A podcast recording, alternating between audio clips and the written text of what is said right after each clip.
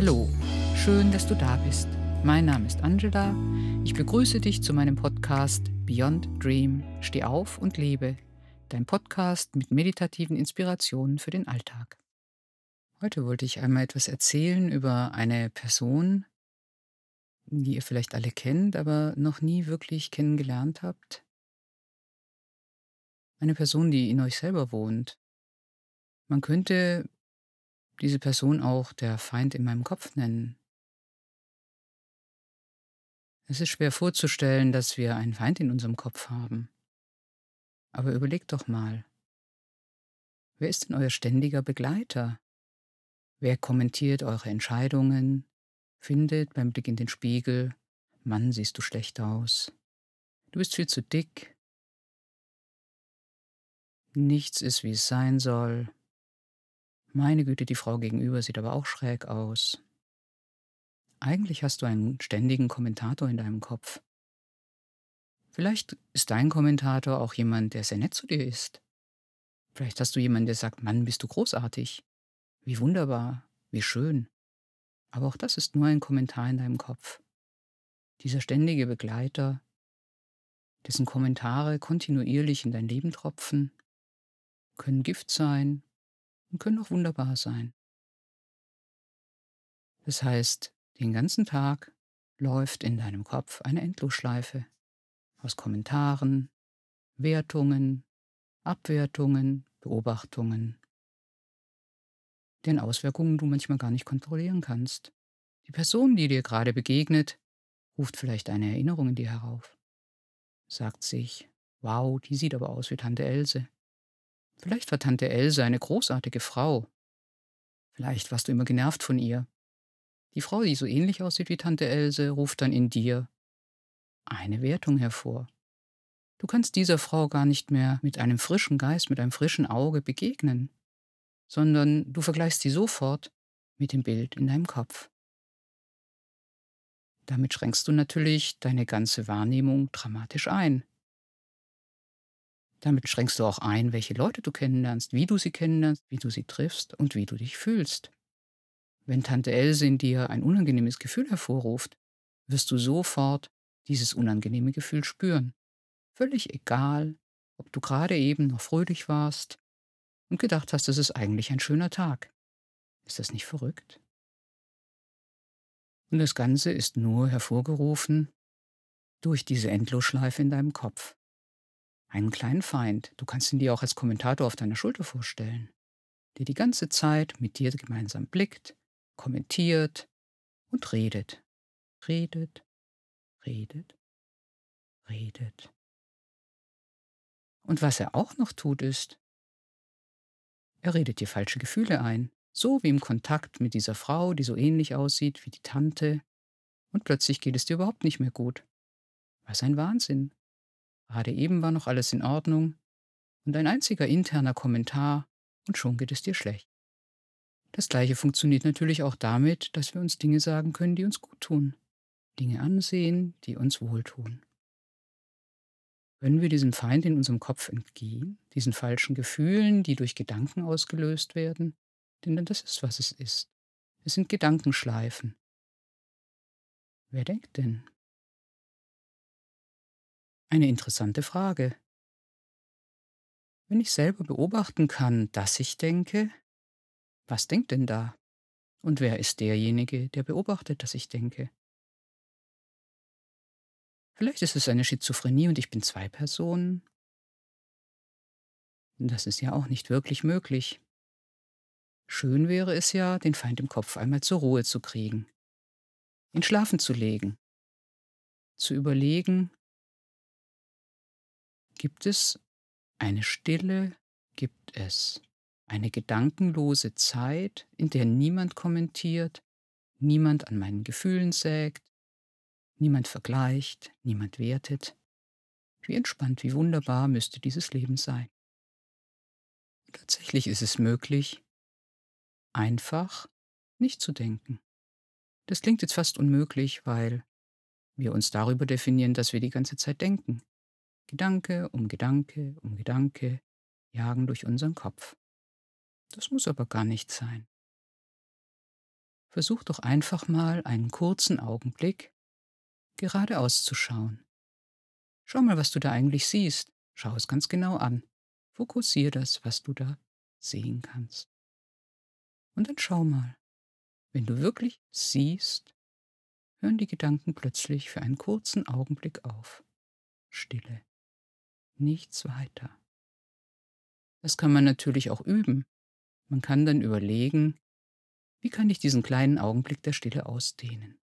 Wie kann ich durch diese Stille dorthin kommen, nicht permanent zu werten, nicht permanent zu vergleichen und vielleicht auch neue Gedanken zu haben. Die neuen Gedanken haben ja gar keine Chance, wenn die alten Gedanken wie in einem Hamsterrad durch deinen Kopf rasen.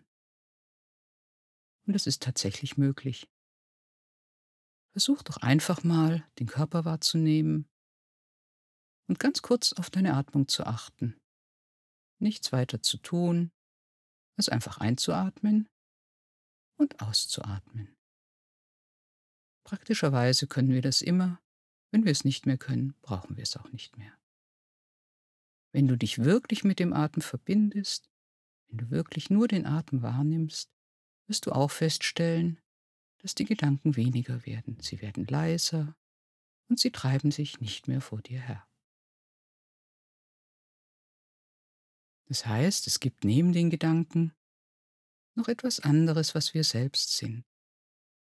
Ein bewusstes Wahrnehmen dessen, was ist, unabhängig von Gedanken, Wertungen und Gefühlen, einfach innezuhalten und neugierig zu beobachten, was gerade ist, ohne gleich ein Etikett daran zu kleben, ohne gleich den Gefühlen nachzuhetzen, ohne gleich unangenehme Vergleiche anzustellen, und damit kann man plötzlich vollkommen neu diese Welt betrachten, neue Dinge tun und gelassener durchs Leben gehen. Das klingt so einfach, wie wunderbar ein wenig Gelassenheit, innere Ruhe und Kraft, losgelöst aus dem kontinuierlichen Strom von Betrachtungen, Bewertungen und dem Einsortieren von allem in kleine Schubladen. So einfach geht es aber meistens nicht. Dieser kurze Augenblick der Konzentration auf den Atem oder das exakte Anschauen einer Pflanze, eines Gegenstandes wirft uns für einen Augenblick aus dem Gedankenstrom. Und schwupps, schon sind die Gedanken wieder zurück. Was kann man tun? Einfach auszusteigen ist so einfach gar nicht. Selbst wenn wir joggen, hören wir Musik. Die Gespräche mit dem Kollegen laufen in unserem Hirn weiter und aus den vergangenen Erfahrungen bastelt unsere Gedankenwelt eine Zukunft zusammen, von der wir ja keine Ahnung haben, ob sie wirklich eintreten wird. Meistens sind die Zukunftsszenarien, die wir uns ausmalen, eine mittelschwere Katastrophe. Nach dem Motto, es wird alles schiefgehen, was schiefgehen kann, erwarten wir das Schlimmste. Wenn man natürlich in dieser Grundstimmung schon losläuft, wird es sehr schwierig, was Positives voranzubringen.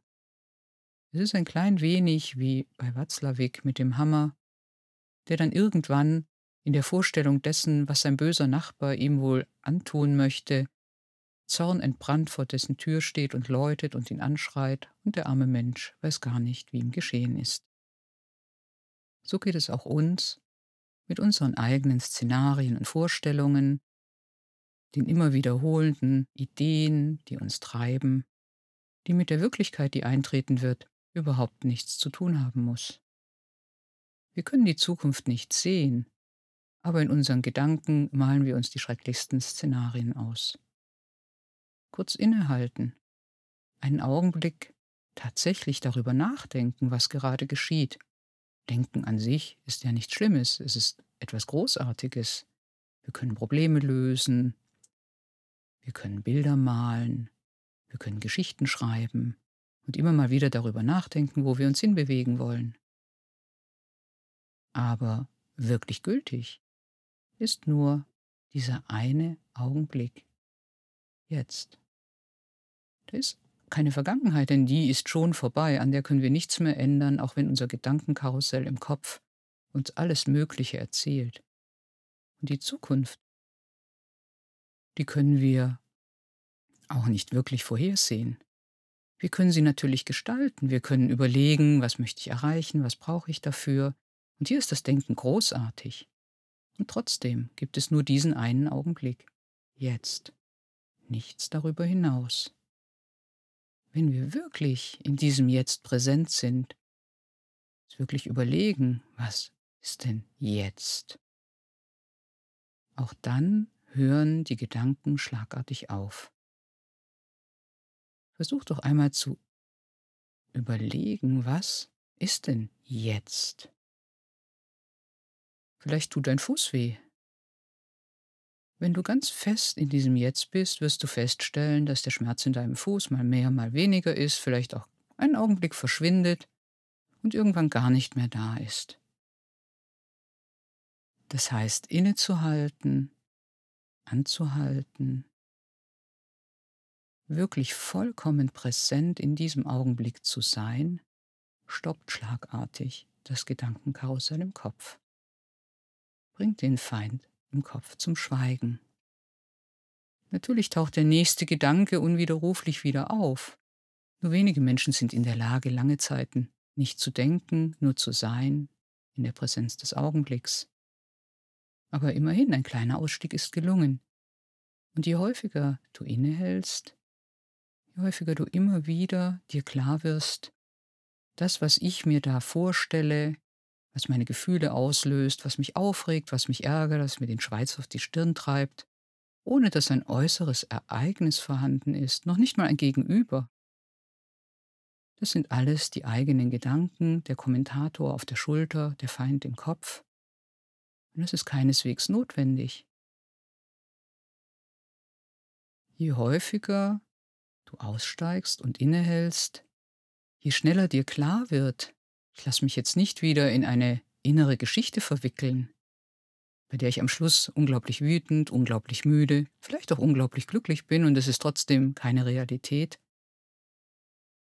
desto besser können wir uns selbst entfalten, uns mit uns selbst eins sein und einfach zufriedener, gelassener und glücklicher leben. Denn die Gedankenspiralen sind nur in unserem Kopf. Die schrecklichen Szenarien, die wir uns ausmalen, sind nur in unserem Kopf. Es mag großartig sein, wenn man ein Buch schreibt, ein Krimi, dann sind die schrecklichen Szenarien hilfreich, aber nicht im Alltag. Im Alltag ist es besser, immer wieder innezuhalten, Pausen zu machen und sich klar zu werden, dass man keineswegs sich vom Strom der eigenen Gedanken und Gefühle mitreißen lassen muss, sondern genau zu schauen, was ist denn wirklich, was ist gerade jetzt? Ist das wirklich real? Oder entspricht es nur meiner eigenen Bewertung, dass die Frau wie Tante Ilse aussieht und genauso seltsam sein muss, obwohl die Frau mir gegenüber vielleicht vollkommen anders ist und nur rein zufällig wie Tante Ilse aussieht. Das ist meine Bewertung. Ich nehme mir das Recht einer unvoreingenommenen Begegnung. Das muss nicht sein. Immer wieder anhalten, den eigenen Atem betrachten, innehalten, nur sein und vielleicht neugierig und liebevoll den Gedanken betrachten, der gerade durch unseren Kopf rauscht, um sich zu sagen, es ist nur ein Gedanke, nicht mehr und nicht weniger. In manchen Traditionen gibt es sogar Meditationen, mit denen man mit diesen Gedanken spielt, mit ihnen umgeht, sie liebevoll umgarnt, sie betrachtet wie einen Gegenstand um ihnen dann nachzuwinken, wenn sie wie die Wolken am Himmel einfach wieder aus unserem Bewusstsein verschwinden. Dann ist der Feind in unserem Kopf kein Feind mehr, sondern es sind einfach Gedanken, die kommen und die gehen und deren Wichtigkeit uns nicht wirklich betrifft.